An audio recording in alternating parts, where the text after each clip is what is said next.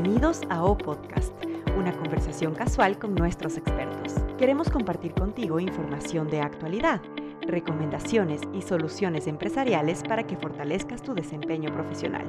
Quédate con nosotros. Hola, bienvenidos nuevamente a un episodio de O Podcast. Estamos en esta ocasión con Willy Tucci.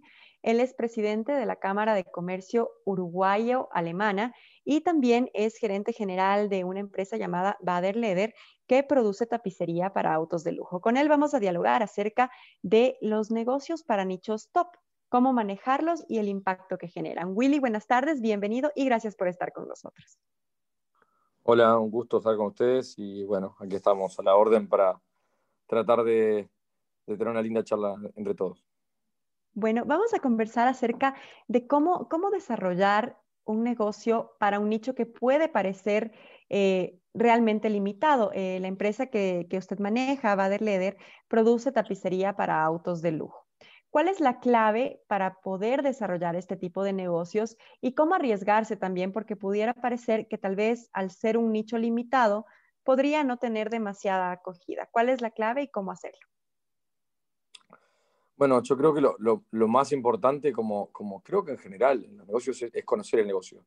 Eh, y en ese sentido, conocer el negocio implica eh, no solamente el, producto en sí o el, producto ampliado, como, como, solemos llamarlo, sino también conocer mucho a nuestros clientes. y en este caso son negocios, en el caso nuestro, este, son negocios B2B, pero pueden ser quizá hasta negocios de, de, consumo masivo, pero siempre aquí es clave conocer exactamente qué es lo que busca el cliente y qué valor le podemos entregar nosotros este, para, que satisfaga esa demanda. ¿no? Suena, suena muy de libro lo que estoy diciendo, pero, pero en realidad es, así. Este, necesitamos exactamente conocer cuáles son las necesidades que tenemos que satisfacer.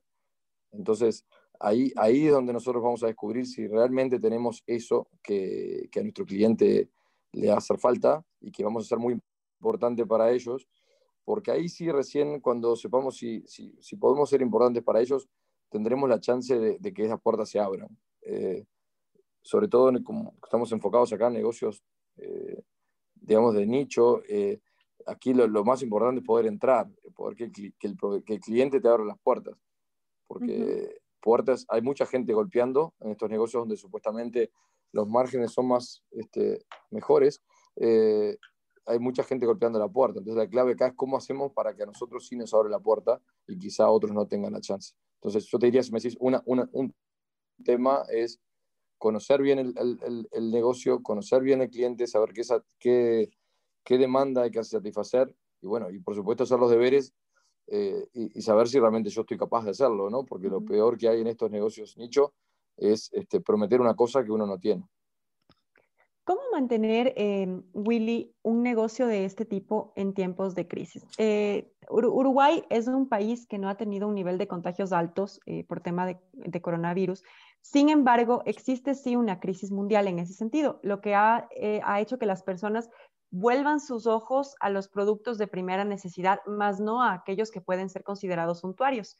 en ese sentido, ¿cómo se puede mantener eh, tanto el interés de los consumidores típicos, de los que ya están captados, y de aquellos que pueden ser consumidores potenciales sin caer en una, en una ilusión de que estamos vendiendo un producto que tal vez no es excesivamente necesario para el momento.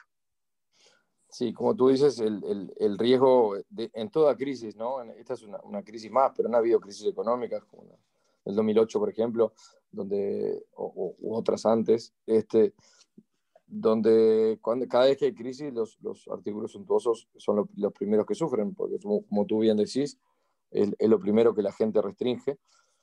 Así que aquí lo, lo, nosotros nos enfocamos en, este, en, varias áreas. ¿no? Primero pensamos en nuestros colaboradores, cómo hacer para que ellos la pasaran de la mejor manera posible.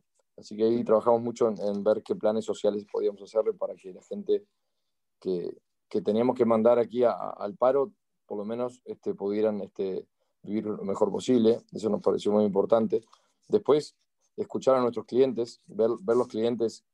Bueno, ellos también tenían un problema, también tienen sus fábricas paradas, también tienen sus, sus cadenas frenadas y por lo tanto quizá nosotros le tenemos que, por ejemplo, por darte un ejemplo, hay un embarque a salir y sabemos que ellos no lo precisan porque no tienen que producir.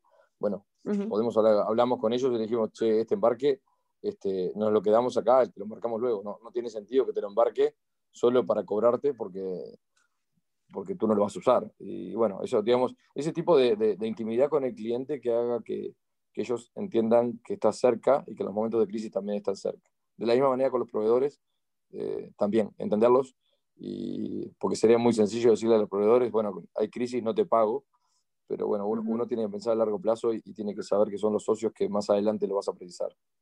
Así que eso como las medidas inmediatas de cómo protegernos y cómo, y cómo proteger esta relación que decía antes con el cliente, ¿no? Ser, ser cada vez, en estos momentos siempre, siempre uno dice que los amigos se ven cuando, cuando uno tiene problemas, ¿no? Que cuando uno le va bien en la vida tiene muchos amigos y cuando uno le va mal eh, solo quedan los, los verdaderamente amigos. Bueno, ese es un poco el criterio que usamos para nuestros clientes, tratar de ser amigos, entre comillas, en esos momentos de crisis.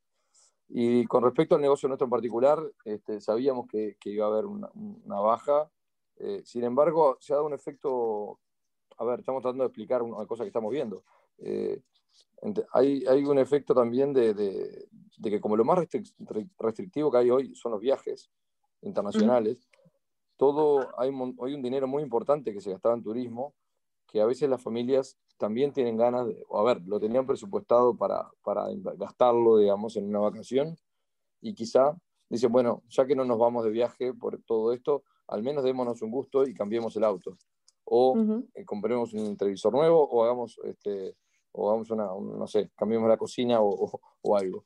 Entonces, eh, al final del día, hoy estamos viendo como una recuperación bastante, bastante más acentuada de lo que pensábamos que yo creo que es debido a esto que te dije antes, es la, explicación que le estamos encontrando. Existe también, eh, bueno, he estado revisando algunas notas em, de, diarios eh, de, tu, país y em, eh, se, hace muchísima alusión a que la industria del cuero, particularmente las exportaciones, han tenido una caída sostenida en los, últimos, en los últimos cinco años. Sin embargo, ¿significaría esto tal vez que eh, en, Uruguay particularmente, que es un país que tiene muchísima, muchísimo ganado vacuno, eh, ¿sí? Em, se pueda eh, ver como potencial realmente el mercado interno más que el mercado, más que el mercado internacional para poder fortalecer y promocionar este tipo de productos? No, mira, a ver, el mercado interno de Uruguay es, es muy chico. nosotros tenemos cuatro, cuatro cabezas de ganado por persona, eh, con lo cual este, no, no, no, hay, no, no hay mucha chance. La, la, matanza en Uruguay, te digo para que tengas un, orden de números, números grandes, casi se mata un, un animal por habitante por año en Uruguay. O sea, en Uruguay somos 3 millones y, y, algo de personas y se faenan alrededor de 3 millones de cabezas. Y tenemos un stock de 12 millones. Con lo cual, este, no, no hay forma de que se consuma el cuero que se produce en Uruguay. En Uruguay, Uruguay es netamente exportador, tanto en carne como en cuero, como en todos los subproductos. Eh, ¿Qué es lo que pasa en la industria del cuero? Hay, ha habido una, hay un poco una crisis mundial en el cuero, no solamente Uruguay, debido a que el uso ha bajado. Eh, solamente fíjate, por ejemplo, los calzados deportivos, este, tú sos muy joven, pero, pero antiguamente los, muchos calzados deportivos eran, eran de cuero y hoy casi no hay calzados deportivos de cuero. Las grandes marcas, los Adidas, bueno, otros, no, no quiero nombrar marcas, este, antes usaban mucho cuero y ahora lo han, lo han cambiado por productos este, sintéticos. Y, y, eso se ve reflejado en el consumo. Sumado, sumado también este, un poco esto de los veganos y todo, esta, todo esto que se habla de que... Todas estas nuevas tendencias. En definitiva, a ver, yo, yo, a ver, estoy en la industria y capaz que no soy muy objetivo, pero nadie, nadie, nadie faena un animal por el cuero. O sea, eh, la faena de los animales, la cría del ganado, hoy es por la carne y, el mundo se necesita proteína y hay una demanda creciente de proteína. Y, el cuero es un subproducto que está ahí, que si, uno no, si las curtiembres no lo toman para procesarlo, termina enterrado y generando una contaminación. Entonces, yo digo que lejos de ser una industria contaminante, es, es un claro ejemplo de economía circular. Pero bueno, los mercados por ahora eh, hablan de eco cuero, habrás escuchado tú quizás, y cuando hablan de eco cuero hablan de plástico. Entonces yo digo, bueno, caramba, el, se ve que el, ¿Qué tan ecológico es el plástico y el plástico, claro, y están llenos los océanos de, islas de plástico y los microplásticos en los pescados, pero, pero aparentemente eso es ecológico, derivado de petróleo y no un producto natural que lo usa el hombre hace miles de años, y, porque el, cuero se usa hace miles de años y no hay, y no hay restos de cuero, ninguna contaminantes en ninguna parte del mundo. Entonces, eh, eso, eso, eso, ha hecho que un poco la, demanda del cuero, en, el principal uso del cuero, que en general es el calzado, ha, bajado. Y, y, bueno, y por supuesto cuando baja la demanda, el precio baja.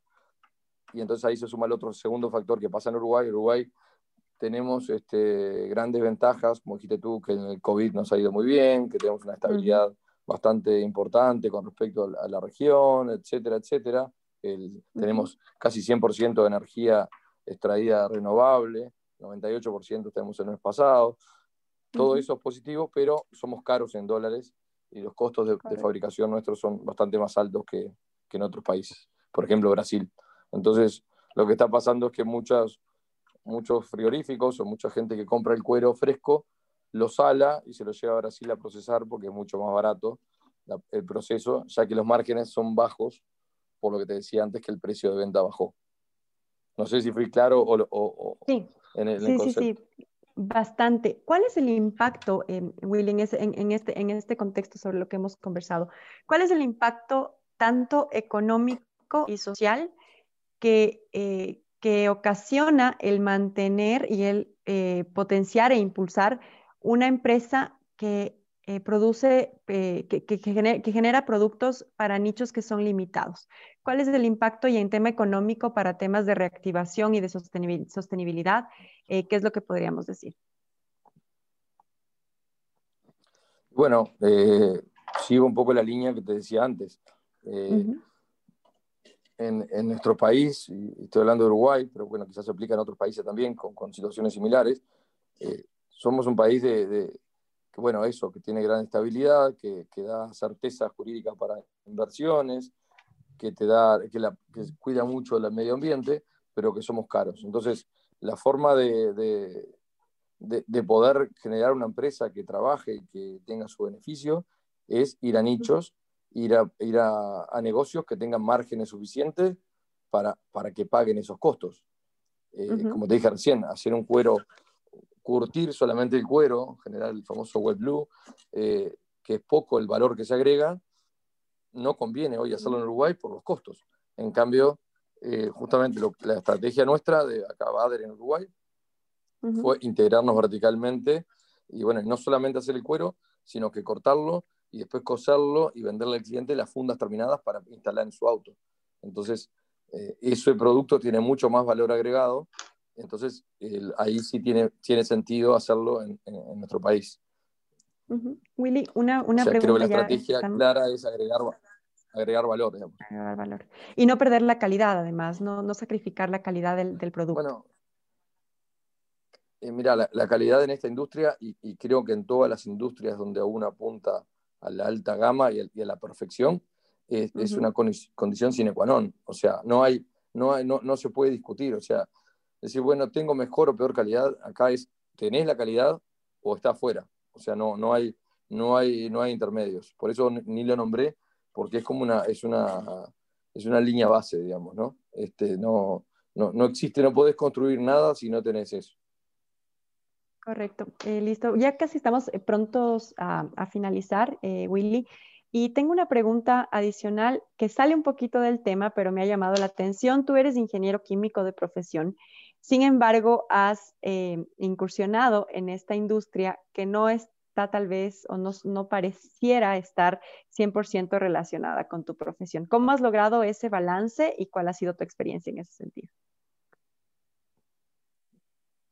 Bueno, mira, yo tuve una experiencia, yo estudiando en, la facultad, este, empecé a trabajar en, en, una curtiembre ya hace unos cuantos años. no, mejor no digo porque si no, este, revelo mi edad. Este, nada, no, pero sí, te, diría, te voy a decir el año, del año 92 empecé a trabajar en una curtiembre. Y bueno, sí, sí hay bastante de química. Eh, que los procesos de curtido, de, bueno, desde el inicio, son todos procesos químicos que se hacen en los grandes reactores que se llaman fulones, que es como un gran lavarropas gran, grande, eh, y se usa mucho, mucha tecnología química. Y en, y en, la y en la terminación del cuero también hay mucha, mucha química en todos los que son los, revestimientos, parecía a la industria de la pintura, digamos. O sea, sí, sí hay mucho de, de, química, pero bueno, la carrera nuestra de ingeniería química no solamente abarca lo que es um, um, la química que uno se imagina con los tubos de ensayo, sino el proceso, ¿no? Es, es, la, es la, carrera que, que, es la industria de, del procesamiento y optimizar procesos. Eh, así que esa fue un poco la, lo que más me entusiasmó. Este, de, cómo optimizar un proceso, cómo ver desarrollar un producto. Yo tuve en tantos años, te imaginarás que tuve desde, desde un control de calidad hasta, hasta, hasta el desarrollo de productos, o sea, inventar, imaginarte algo y poder hacerlo es, realmente muy divertido, me apasionaba. Ir a ferias, ir a lugares de moda, que, los diseñadores te, te den un pedacito de papel y te digan, quiero un cuero que se parezca a esto, y vos vengas y es ¿cómo hago para que no tiene nada que ver una cosa con la otra? Pero bueno, desarrollar la creatividad también es muy importante. Y bueno, y más, adelante en mi carrera, bueno, también que, hice un, un MBA. y, bueno, y ahí empecé a ver un poco más la parte de, management. Y, bueno, terminando ahora donde hago quizá mucho, muy poco de química y mucho más de management. Qué interesante. Y realmente el tema de, de, la creatividad y de, y de salir de las zonas de confort creo que también es, es la clave del éxito. Yo te quiero agradecer, Willy, por esta conversación. Hemos dialogado con Willy Tucci. Él es gerente general de Bader Leder, una empresa que produce tapicería para autos de lujo en Uruguay y también es presidente de la Cámara Alemana Uruguaya. Gracias, Willy, por estar con nosotros. Nos ha encantado conversar contigo. Gracias por habernos acompañado en este episodio de O Podcast. No olvides visitar nuestra página web www.oconomiaclick.com. Sigue conectado con nosotros porque aún hay más contenido para ti. Economía Click. Infórmate, evoluciona, conecta.